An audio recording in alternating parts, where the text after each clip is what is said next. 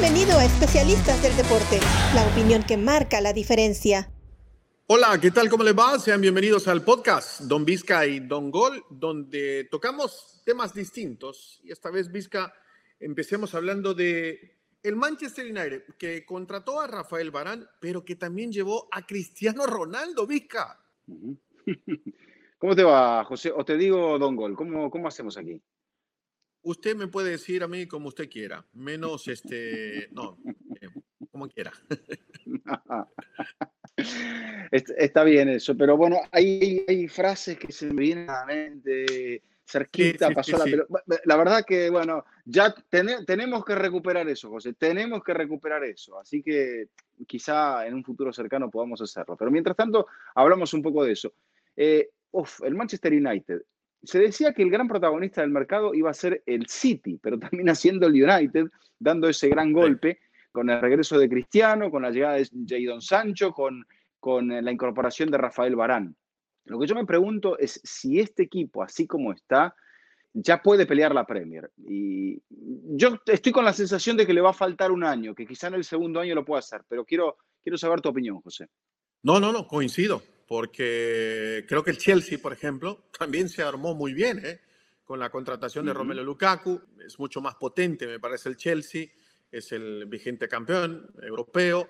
Creo que el Chelsea tiene un proyecto un poco más maduro y le va a dar más la competencia, me parece, a un Manchester City. Pero ah, yo te voy a ser honesto, a mí me sorprendió mucho, eh, porque en cosas de horas, cuando se decía que el City tenía todo arreglado con Cristiano Ronaldo, bueno, resulta que sí se fue al, a Manchester pero no con el City, sino con su ex equipo.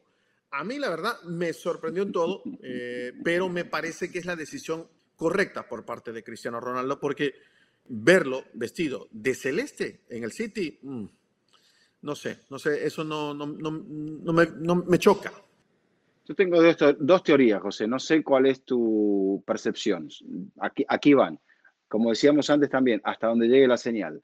Para mí, Cristiano nunca iba a ir al Manchester City. Es eh, una. Ahí el, agente, el superagente, amigo de nuestro amigo eh, Bruno, se tiró ahí una, cortina de humo y, se sabía que. Porque fíjate, yo creo que Cristiano, José, y esto es algo que lo tengo para mí.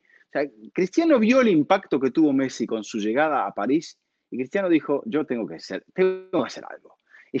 ¿Y cómo hago algo? ¿Cómo hago ruido? Diciendo que voy al City, pero que vuelvo. Intentó volver al Real Madrid. No fue posible. Florentino le dijo que, que no. Este, y después terminó yendo al, al, conjunto de, del United, que también lo necesitaba. Lo que sí me despierta alguna duda es que Cristiano ya tiene 36, Cavani tiene 34.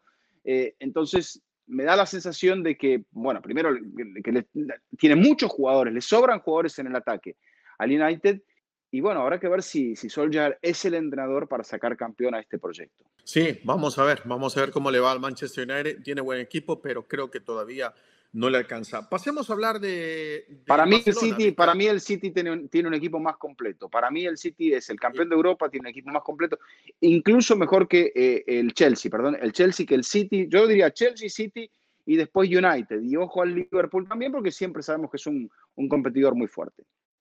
Claro, bueno, el City se reforzó también. Llegó Grealish, ¿no? Eh, que es un jugador que le va a aportar mucho en el medio campo.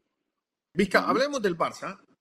Se fue Messi. No, no queremos hablar del, del, Madrid primero, porque el, Madrid también, hablando del humo, Florentino tiró humo. No me engañes. Florentino tiró humo y en, cantidades industriales. sí, 170 eh, más 10 o eran 200, ya, yo no sé. Eh. yo tampoco sé. Pero eso sí, fue a comprar a Mbappé y trajo a Camavinga. Y, creo honestamente, José, que el Madrid necesitaba más reforzar la zona defensiva y la zona de mediocampo. Porque allí, fíjate, que en defensa ya perdió a Barán y a Sergio Ramos. Y en el mediocampo Totalmente. tiene a, dos jugadores veteranos que son una garantía, pero que no pueden ser una garantía durante los 55, 60 partidos de la temporada. Y me refiero a Tony Cross y a Luka Modric. Eh, Casemiro no tiene reemplazo, entonces Carleto es un maestro, eso lo sabemos, pero, pero si, si vos me decís, ¿dónde el equipo necesitaba más? Y te digo que necesitaba más en ese aspecto. Adelante, bueno, es cuestión de que exploten los Vinicius, los Rodrigo, Hazard, Bale, Benzema. O sea, el equipo adelante me parece que tiene recursos. Claramente, no tiene un Mbappé, pero yo creo que el Madrid tampoco tenía el dinero para comprar Mbappé, porque se dicen que Florentino pidió un crédito de 250 millones y tenía 200 para pagar por Kylian Mbappé. Acá las cuentas a mí no me están cerrando muy bien, José. No, no, estoy de acuerdo con vos. Yo tengo la misma visión. Es más, a esos nombres, yo te agrego uno más. Eh, el de Dani Carvajal. Carvajal es el único lateral derecho que tiene el Real Madrid porque acaba de vender a Odriozola, que nunca contó para Zidane y parece que no contaba tampoco para Ancelotti. Entonces, hay ciertas posiciones, y coincido con vos, especialmente en la defensa, donde, donde se tiene que reforzar o se tenía que reforzar el Real Madrid. Estoy de acuerdo con el medio campo. Y adelante es Karim Benzema y nadie más. Eh, veremos cuál versión de Gareth Bell eh, se hace presente, si la la golfista o la futbolista. Mariano sigue en el Real Madrid, pero no cuenta.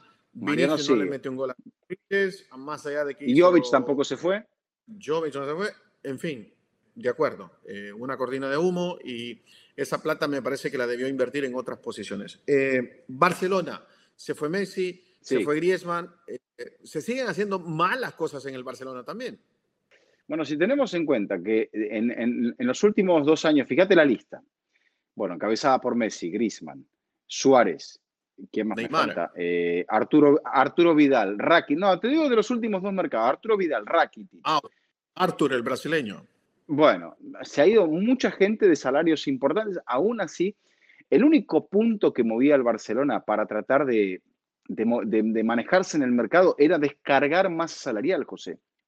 Porque no tenía dinero, no, tenía, no tiene dinero para contratar y lo que tenía que hacer era que el plantel le costara menos. O sea, tan mala fue la gestión de Bartomeu que, el equipo llega con un lastre de que ha tenido que deshacerse de piezas importantes, de joyas de, esa familia hasta el día de hoy y el sacrificado fue Messi. Leí unas declaraciones de Juan Román Riquelme y, Riquelme decía que Messi va a ganar la Champions con el París, que si no la gana con, con eh, ahora el París con Messi no la va a ganar nunca, y que va a volver al Barcelona, porque se va a retirar en el Barcelona. No sé cuál es tu visión sobre esto, pero a mí me da la sensación de que todo lo que ha ocurrido en el último verano en el Barça ha sido muy particular, muy extraño, y que como decíamos antes con el tema del humo, algún día alguien nos va a contar toda la verdad de cómo, por qué y qué fue exactamente lo que pasó. Sí, sí, sí, coincido. ¿Sabes? Se me vino a la mente rápido y quisiera volver a, a ese tema. Lo de Mbappé, yo te voy a dar mi visión y no, no sé qué piensas vos y no sé qué piensa la gente, pero a mí me parece que Mbappé es cierto que quiere ir al Real Madrid. Siempre ha sido el, objetivo de Florentino desde el 2017, cuando se da a conocer con el Mónaco. Pero creo que Mbappé se equivoca deportivamente, ojo, deportivamente, se equivoca. ¿Va a ir al Real Madrid? Sí. ¿Va a ser figura? ¿Va a tener una vitrina más grande? ¿Es el Real Madrid? Bla, bla, bla. Sí. Pero con ese plantel, Mbappé de pronto compite en la liga, de pronto, ¿eh? La Champions, para mí no tienen chance. En cambio, si yo soy Mbappé y me quedo en el Paris Saint Germain con Messi, con Neymar, deportivamente, repito, deportivamente, me parece que hay más posibilidades que con el Paris Saint Germain gane algo, gane la Champions. Estoy de acuerdo, estoy de acuerdo, José. Aparte, fíjate, el agente de Mbappé se resiste a renovar con el París, porque el Madrid, pongámosle que le ha ofrecido un bono de contratación de 100 millones y que le va a pagar muy bien. Entonces, el Madrid ya la próxima temporada no va a contar con el salario de Gareth Bale, entonces va a estar por allí con posibilidad de, de, de hacerlo caber. Yo creo que si la relación entre Mbappé y el París es normal, es correcta, en algún momento le van a extender el contrato y si Florentino lo quiere, porque esto sería lo inteligente, ¿cuánto te van a.? Lo, llama el, señor Nasser y le dice: eh, ¿Cuánto te va a dar el Real Madrid? 100 millones. Bueno, te vamos a dar un bono para que firmes de 100 millones que va a ser nuestra garantía de que va a venir ese club y nos va a pagar el doble de ese dinero si es que quiere llevarte. Pero claro, si el jugador se va libre, no tenía ningún sentido la maniobra que está haciendo o que estuvo a punto de hacer el Real Madrid. E incluso hay, existe parte de la prensa en torno al Real Madrid, porque sabemos que esto existe, José, que ya dice objetivo enero, objetivo enero. Enero también va a haber que pagarlo, José. Entonces, por ahí es menos, por ahí son 50, son 70, son 80, son 100. O el señor Nasser dice, son 200 igualmente. Entonces, acá hay algo que, bueno, que, que la gente no está explicando, las cantidades tampoco se explican. Lo que sí se ve es que la única liga con poder económico de seguir fichando a este nivel es la Liga Premier. El resto está muy atrás. Por eso se entiende lo que la Superliga quería representar para los clubes grandes de España y para la Juventus y el resto en Italia. La Superliga era un salvavidas. ¿Por qué? Porque estas ligas, la Serie A, la Liga, la Liga, no tienen el poderío económico que tiene la Premier. Y eso es un problema de ellos, de esas ligas. Y no es algo que me parece que a, un corto o, mediano plazo vaya a solucionar la Superliga. Porque la Superliga va a coexistir con la Premier. Y allí los equipos ingleses van a seguir teniendo una ventaja. Sí, sí, sí, coincido totalmente. Es más, el problema es que ahora el Real Madrid al, no concretar el traspaso o la llegada de, Mbappé, Vizca, es que cuando llegue el mes de enero o cuando llegue el mes de los meses de verano, yo creo que el Real Madrid no va a ser el único que va a ir a tocar la puerta de Mbappé. Por ahí pueden aparecer un par de equipos ingleses, ¿no? Es que también, el eh, seguramente. Se abre. El abanico se abre. Eh, eh, yo creo que, bueno, lo que decías antes me parece bastante correcto, que, Mbappé quiere jugar en el Real Madrid. ¿Por qué Mbappé quiere jugar en el Real Madrid? porque sabe lo que representa la marca del Real Madrid. Y esto es algo que ya patentó en su momento David Beckham. Beckham va de una marca importante, como es la del Manchester United, a para mí la marca top del, fútbol, que quizá con la irrupción de Messi el Barcelona llegó medio a igualarla, pero vemos cómo ahora el Barça enfrenta un periodo de depresión cuando Messi se va. Por eso creo que en algún momento el Barça cuando nivele quizá haya hecho un pacto y lo vaya a traer a Messi, porque también lo que pasó con que Messi tenía un contrato, no tenía un contrato, había un acuerdo, después no hubo acuerdo, y si hubiese habido acuerdo, fíjate que no había forma de pagarle a Messi, Messi tendría que haber jugado gratis hasta poniendo él plata para que el Barça pudiera costear toda la temporada, o sea, era imposible.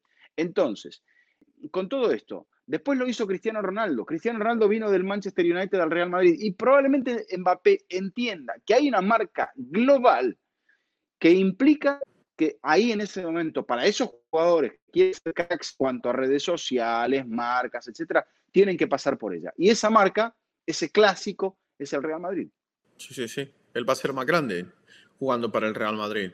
Yo lo que digo es que no sé si el Real Madrid tiene plantel. Si gana. Sí, sí. No tiene, no tiene plantel para ganar. La liga tal vez la va a competir, porque el Atlético de Madrid me parece que es el equipo a vencer. Pero en Champions creo que no le, no le alcanzaría al Real Madrid con Mbappé esta temporada ni tampoco la otra. Ojo, esa es mi percepción nada más. Vizca, eh, el podcast es una probadita nada más de lo que estamos haciendo en Especialistas del Deporte. Hay que invitar a la gente para que nos siga también en, esta, en esta página deportiva de especialistas. ¿eh?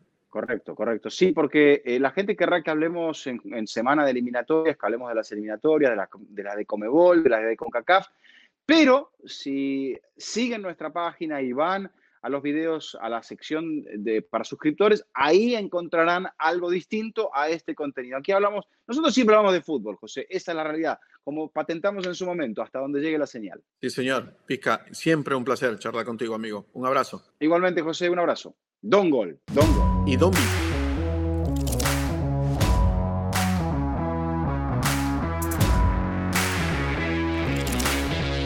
Gracias por acompañarnos en Especialistas del Deporte. Hasta la próxima.